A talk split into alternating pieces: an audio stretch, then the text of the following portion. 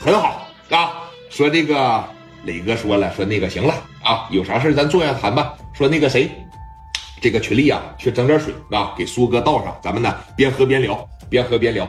说着呢，把这个花生瓜子儿，哎，小坚果是吧，小柿子，这就端上来了，倒上了一杯茶叶水。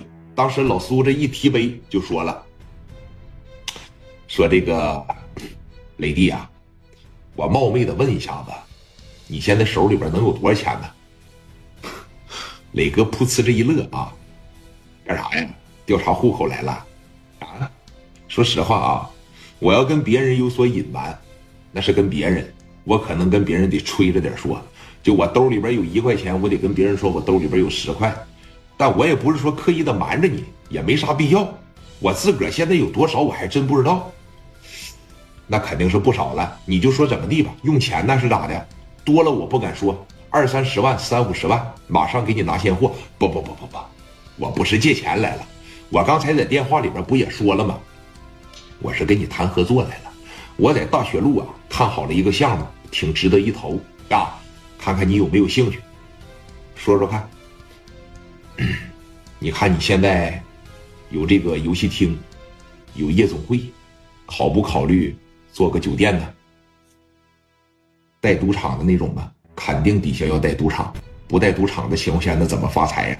虽然说单纯的一家酒店啊，咱别说是一次性投资了，那产出比肯定也是非常高。但是底下要带赌场的情况下，那肯定比单纯的接待客房要挣得多呀。大学路那边，你怎么把地方选到这儿了呢？房子你看好了吗？房子我都看好了。为啥选在这个地方啊？它叫大学路啊，那是有原因的。这条路上有大学。哎，首先第一点，你说咱们呢，为了满足日常的开销，咱们你看必须得养着兄弟们。每天说你看，虽然现在啊，人们思想比较传统。但是内里呀，你守着大学，在同学与同学之间呢，出来搞破鞋的也不在少数。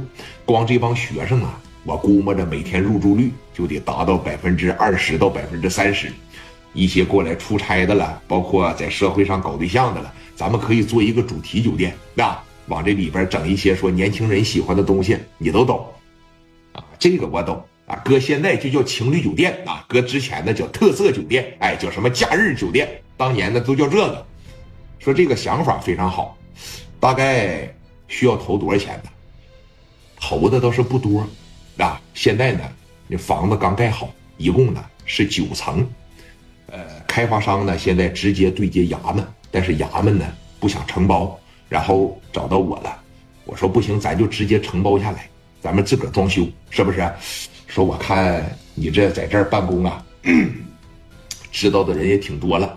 要不行啊，在上面啊那个大平层里边，我再重新给你装个办公室，你感觉怎么样？然后底下呢，一层到八层啊是这个酒店，底下呢负一层停车，负二层呢咱们可以说上底下耍点米啊，带这个赌场。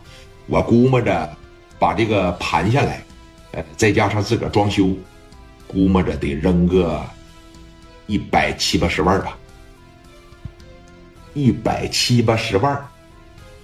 你差多少钱呢？不是说我差多少钱，一百七八十万我有，我就是想单纯的拉着你做点生意嘛，我是这意思。嗯，一百七八十万，你这样吧，咱俩一人一半，你感觉怎么样？股份呢？咱俩一人一半，包括赌场以后的分红，